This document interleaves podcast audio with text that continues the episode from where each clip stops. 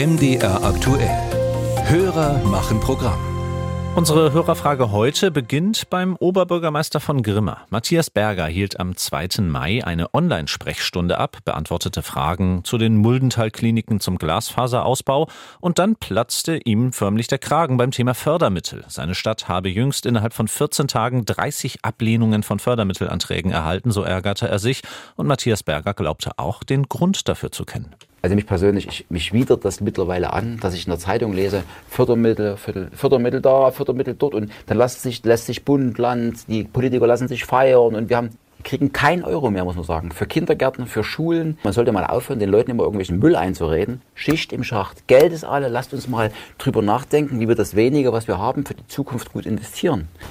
Dieser Staat ist pleite. Ich sag's ganz klar. Heftige Worte also von Matthias Berger, dem Oberbürgermeister von Grimma. Und die haben wiederum unseren Hörer Thomas Schlüter aus Leipzig sehr verwundert. Er fragt, stimmt das? Ist der Staat pleite und gibt es deshalb auch weniger Geld für Kommunen? André Seifert dazu.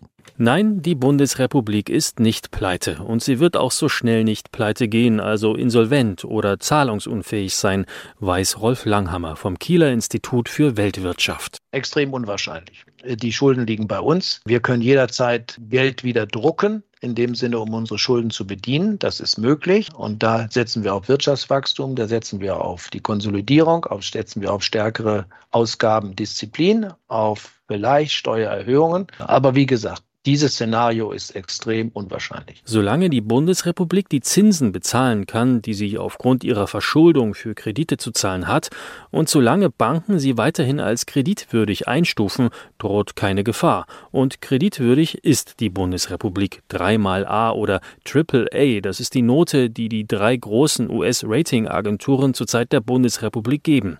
Bestnote. Deutschland ist damit kreditwürdiger als die meisten anderen Industrienationen, auch als die USA, als Großbritannien oder Japan.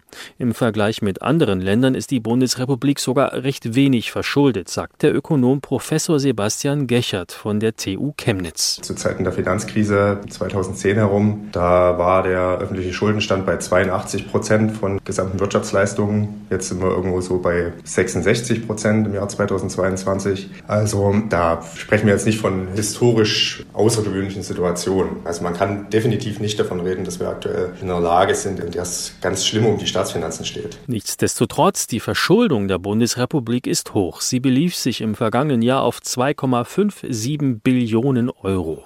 Zwar haben die Finanzminister zuletzt viele Jahre lang das Geld zusammengehalten, doch in der Corona-Pandemie stieg die Verschuldung erneut stark an.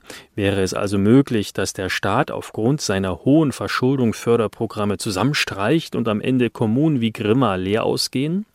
Nicht direkt erklärt Professor Sebastian Gechert, sondern indirekt über die Schuldenbremse, die 2009 ins Grundgesetz geschrieben wurde. Denn die Schuldenbremse, die hat letztendlich die Spielräume gerade für Investitionen eingeschränkt. Das ist eine Entscheidung, die auch in Deutschland so mehrheitsfähig getroffen wurde, ne, die mit einer Zweidrittelmehrheit verabschiedet wurde. Man hat sich dazu entschieden, aber man muss dann auch eben sagen, gut, dann hat das auch die Konsequenz, dass möglicherweise sinnvolle Zukunftsinvestitionen gerade auf kommunaler Ebene unterbleiben müssen. Dass Zukunftsinvestitionen möglicherweise unterbleiben, darüber ärgert sich auch weiterhin Matthias Berger, der Oberbürgermeister von Grimma. Tatsächlich seien zuletzt 30 Fördermittelanträge abgelehnt worden, wiederholte Berger im Gespräch mit MDR aktuell.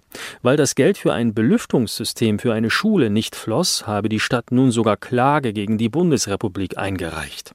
Und Berger bleibt weiterhin bei seinem Eindruck, der eigentliche Grund für die abgelehnten Fördermittelanträge sei die Pleite des Staates.